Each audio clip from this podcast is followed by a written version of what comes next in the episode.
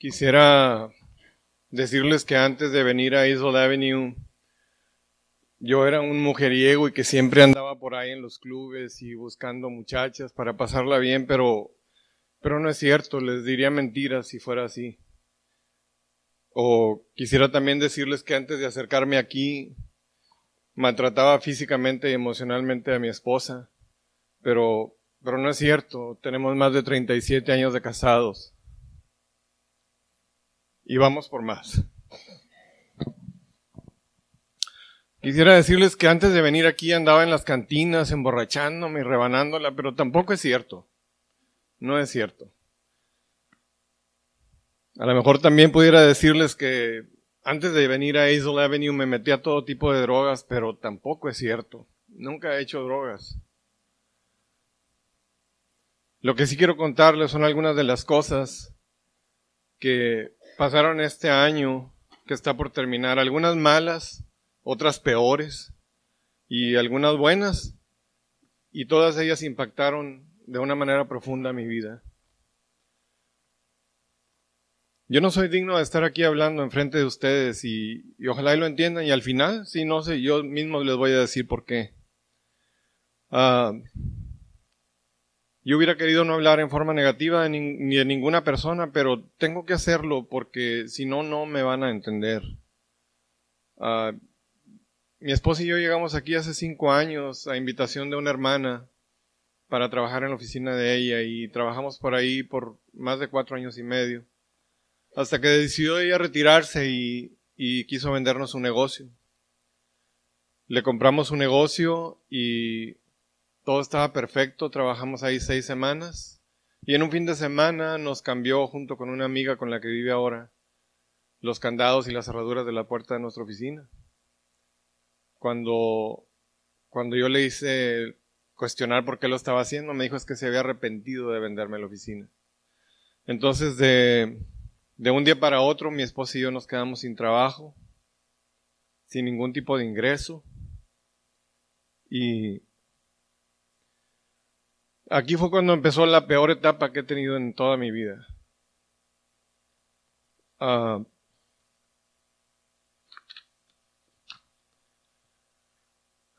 yo sé que no debíamos desesperarnos porque yo estaba teniendo problemas con mi corazón y sabía bien que pronto me iban a llamar para una cirugía de mi corazón. Y además lo más importante, sabíamos que muy pronto dos de nuestros hijos iban a tener una cirugía. Eh, mi hija, que es una abogada, eh, está enferma de lupus y tenía problemas con su riñón y requería un trasplante de riñón. Y mi hijo el mayor iba a ser el donante. Algo tenía que hacer y me puse a buscar trabajo. Empecé a actualizar mi currículum y a buscar algunas alternativas de trabajo. En algunos lugares me decían que estaba sobrecalificado, en otros, pues definitivamente nunca me llamaron. Es muy difícil teniendo 60 años de edad encontrar un trabajo en un país que no es el mío, en un idioma que no es el mío. Y es más, creo que a mi edad es casi también imposible en mi propio país, que es México, poder encontrar un empleo. Finalmente, el 5 de julio, me operaron del corazón a través del esófago para tratar de corregir mi problema, pero no lo pudieron corregir. Estuve bien como una semana y media y después las cosas regresaron como antes. Los médicos querían verme de nuevo, pero no había tiempo para eso, porque el 17 de julio era la operación de, nuestros dos hijos. Uh, nos la pasamos dando vueltas, llevando a nuestros hijos a San Antonio, al centro de trasplantes, primero pasando por mi hija a Austin, por mi hijo a San Antonio, y fueron incontables, innumerables vueltas de idas y vueltas. Uh, tenía que hacerles estudios, tenía que hacer cuestionarios, y ahí mi esposa se comprometió, por escrito, que ella iba a cuidar a nuestra hija durante los siguientes tres meses que después de la operación. Era parte del compromiso y de los requisitos que había que cumplir y yo ella lo hizo. Con mucho agrado. Yo no soy torpe, me di cuenta que los nuestros ahorros iban disminuyendo y que poco a poco yo sabía que iba a haber más gastos, muchos más gastos. Mi esposa no iba a poder trabajar por esos tres meses y yo andaba a la vuelta y vuelta con mi hijo y con mi hija y llevándola cada semana nuevamente al centro de trasplantes a su, a seguimiento. Y en una de las veces que regresé acá for work caí en una profunda depresión. Ya me di cuenta lo que algunos contaban que se quedaban muchos días en la casa sin salir, sin querer hacer nada, pensando y pensando a ver qué podía hacerse con los problemas y sin encontrar una solución. Un día cuando más desesperado estaba, cuando más deprimido me sentía, se me ocurrió venir a ofrecer mis servicios aquí al Ministerio de Inmigración de esta iglesia. Yo nunca había estado aquí y cuando llegué subí las escaleras y pedí hablar con el encargado. Ya no me acuerdo quién me atendió, pero la persona que me atendió estaba un poco fastidiada y me dijo, hey, ¿qué no sabe que aquí únicamente se recibe con citas? Y le dije, no, discúlpeme, no sabía. Dijo, déjeme ver, a ver si lo puede atender. En ese momento tomé asiento y esperé, y finalmente el encargado me quiso atender en ese momento sin cita. Lo primero que me dijo el encargado cuando entré a su privado fue, hey, ¿qué no sabe que para poder hablar conmigo tiene que tener una cita? Y yo, ¿qué estoy haciendo aquí? En ese momento me quise levantar y salirme. Dije, esta es una iglesia, o sea, ¿por qué me están tratando así? Yo no estoy acostumbrado a que me traten así.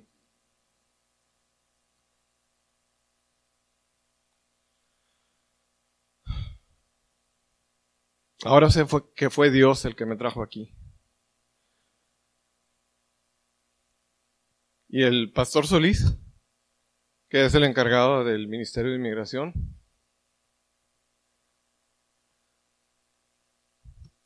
Le bastaron unos poquitos minutos para darse cuenta que más que un empleo,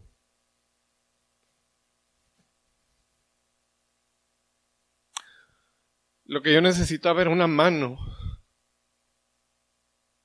en que apoyarme para no hundirme más.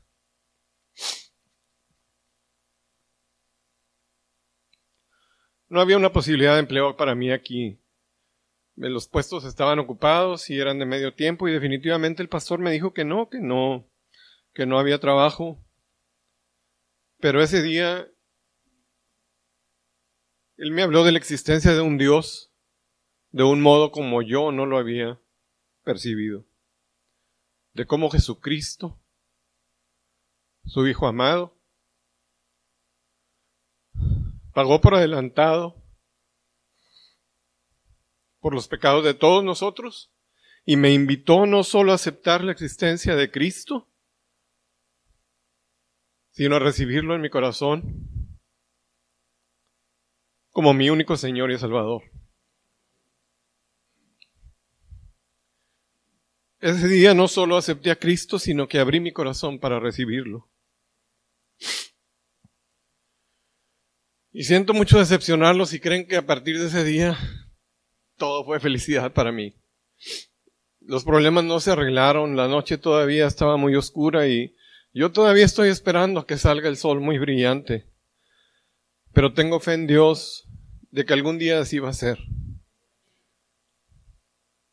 Lo que sí puedo decirles, sin temor a equivocarme, es que desde ese día He sentido que Dios guía mis pasos y no tengo miedo de caerme.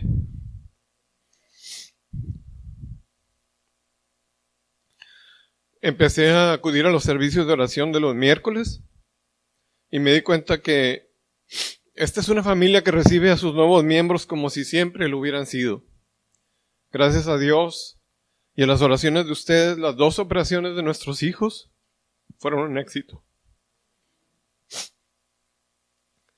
Ya los dos están de regreso en sus trabajos y no nos vamos a cansar de agradecerles el milagro que nuestro Señor, por medio de su Hijo Jesucristo, nos concedió al haber permitido que todo saliera bien. Pues pasaron seis meses sin que mi esposa ni yo pudiéramos encontrar trabajo. Y con todos los gastos extras que tuvimos, llegó el momento que yo no quería que llegara. Nos acabamos los ahorros de toda nuestra vida. La renta del lugar donde vivíamos seguía venciéndose cada mes, los gastos de la operación de mi corazón, el pago mensual del carro, la gasolina, el pago de los celulares, la comida. Gracias a Dios continué con un estudio bíblico semanal con mi guía espiritual que me ha ido permitiendo aprender y conocer más de nuestra religión. No es fácil porque ya tengo 61 años y ya las cosas no se me quedan en la cabeza como antes. Además, la situación económica llegó a extremos muy difíciles.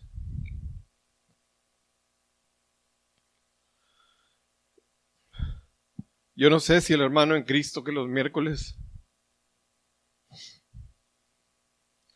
me invitaba a compartir los alimentos en algún lugar. Si algún día él se dio cuenta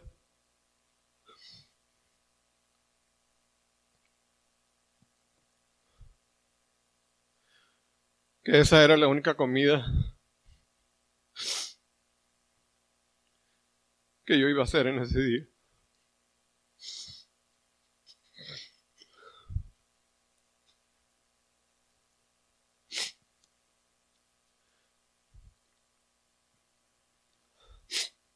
Gracias, hermano Marta. Pues yo dije, yo dije que no iba a chillar, pero perdón. Tuve una segunda operación del corazón a principios de noviembre de este año, pero esta vez no fui al hospital con miedo, porque sabía que solo se iba a hacer la voluntad de Dios. Y en Él tengo puesta toda mi fe. Esta vez pude ver la, de, la faz de Cristo en cada uno de los que me demostraron su aprecio. Primeramente en mi esposa, a quien amo con todo mi corazón y que no se despegó ni un solo momento de mí.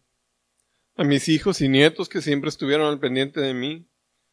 En mis hermanos y hermanas que desde donde viven me, animaban. En cada una de las enfermeras que hicieron más agradable mi estancia en el hospital. En la visita del pastor Solís que yo no sé cómo le hizo. Pero entró, entró hasta donde ya estaba en el preoperatorio justo antes de que me ingresaron a la sala de operaciones. Yo no sé quién lo dejó entrar ahí o cómo entró ahí, pero él entró. Y entró para hacer una oración para que yo estuviera tranquilo antes de mi operación. Y eso se lo agradezco mucho. Pude ver la faz de Cristo en el pastor Fernando que fue a visitarme sin desesperarse. Siempre tuvo una sonrisa en su rostro y esperó pacientemente a que me subieran a mi cuarto. Vi la presencia de Cristo en la señora encargada del aseo del piso que oró por mí en las visitas de nuestra hermana Marta, del pastor Solís, del pastor Fernando, y sigo viendo la faz de Cristo en cada uno de ustedes que oraron por mi salud. Pero bueno, los problemas todavía seguían. Guardé reposo por unos días y era tiempo de volver a buscar trabajo. Y esta vez dije, china, a mis 61 años me voy a poner a buscar trabajo y voy a encontrar en lo que sea. Una vez más, me di cuenta que la presencia de Dios estaba actuando en mi vida y fui a una de las entrevistas en una de esas agencias que le llaman aquí temporales. Nuevamente me dijeron, usted está sobrecalificado. Yo le dije a la señorita, yo lo que quiero es un trabajo, oiga. Y ella me dijo, pues ¿cuánto es lo que quiere ganar? Yo le dije, mire, cuando uno trae los zapatos apretados y el estómago vacío, eso no es importante. Y ella me preguntó, ¿puede empezar mañana? yo le dije que sí. Así que al día siguiente, por la gracia de Dios, empecé a trabajar como obrero en una fábrica de abanicos aquí en Fort Worth. ¿A poco no es eso razón para darle gracias a Dios? Ahí me pagan una tercera parte de lo que yo ganaba por hora antes, pero el trabajo dignifica. Y saber que gracias a Dios yo voy a poder traer algo de dinero para nuestro hogar me hacía sentir bien. Las tarjetas ya estaban al límite y ya habíamos empeñado nuestros dos anillos de graduación y era tiempo de poner un poco de dinero en nuestra bolsa Y además el Ministerio de, Inmigración, gracias a Dios, estaba confiando en mí para que yo colaborara en una de las etapas del proceso migratorio. Yo no sé si ellos se dieron cuenta o no, pero con la confianza que me dieron, me hicieron sentir útil, me hicieron sentir persona.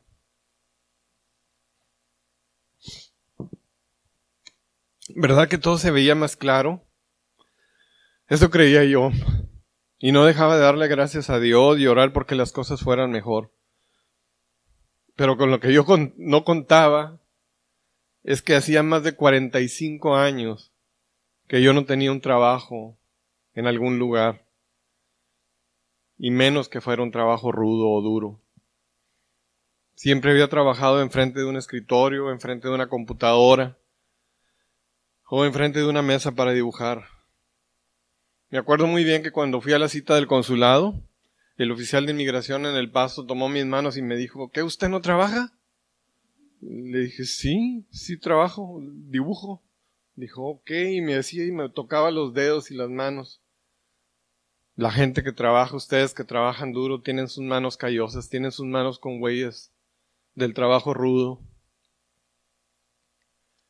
Cada jornada de ocho horas de trabajo en la fábrica porque es un trabajo temporal y de medio tiempo. Fue un martirio y todavía sigue siendo un martirio para mí. Anoche que fui a trabajar fue un martirio y les voy a decir por qué. Mis manos no están acostumbradas al trabajo rudo. Me he hecho muchos raspones, ampollas cortadas y me duelen mucho. Mi espalda, mis pies.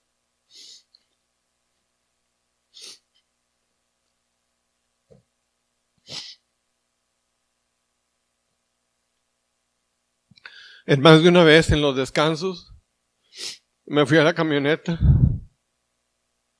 a llorar porque me dolía. No aguantaba mis manos, no aguantaba mi espalda. Y, y llegué a preguntarme, pues, ¿por qué Dios me está castigando así? Mi esposa se preocupaba porque en las noches llegaba y no tenía fuerza ya ni para bajarme de la camioneta de lo cansado que llegaba, de lo agotado. Dejé de quejarme una de las veces que fui a la camioneta a descansar, porque me puse a recordar lo que Jesucristo sufrió por nosotros en el Calvario.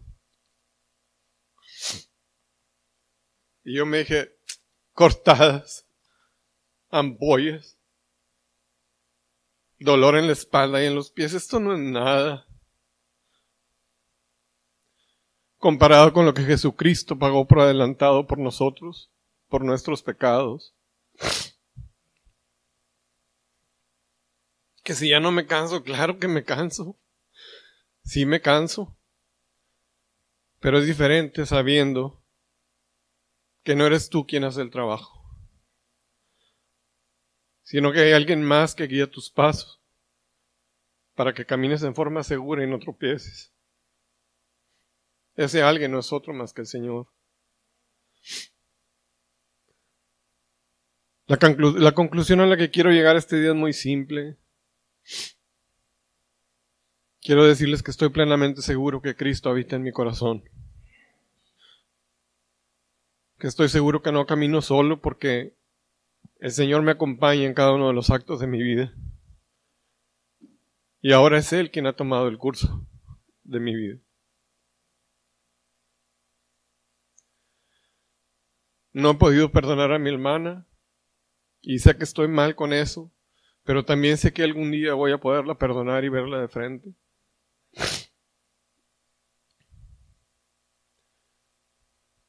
Quiero decirles que si el día de hoy se me salieron las lágrimas, son lágrimas de gozo, son lágrimas de contento de estar aquí con ustedes, de saber que no estoy solo, que aquí hay hermanos en los que puedo confiar.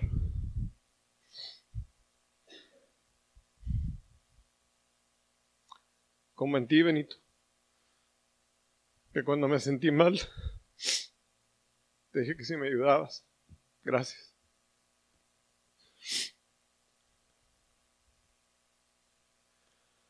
Sé que puedo confiar en Dios y que si Dios me lo permite voy a seguir aprendiendo de su palabra para seguir creciendo espiritualmente, pero sobre todo quiero decirles que acepté la invitación que me hizo el Señor a través del pastor Solís esta mañana para dar mi testimonio, para poder honrarlo y glorificarlo. Que la paz de Cristo invada sus corazones en esta Navidad.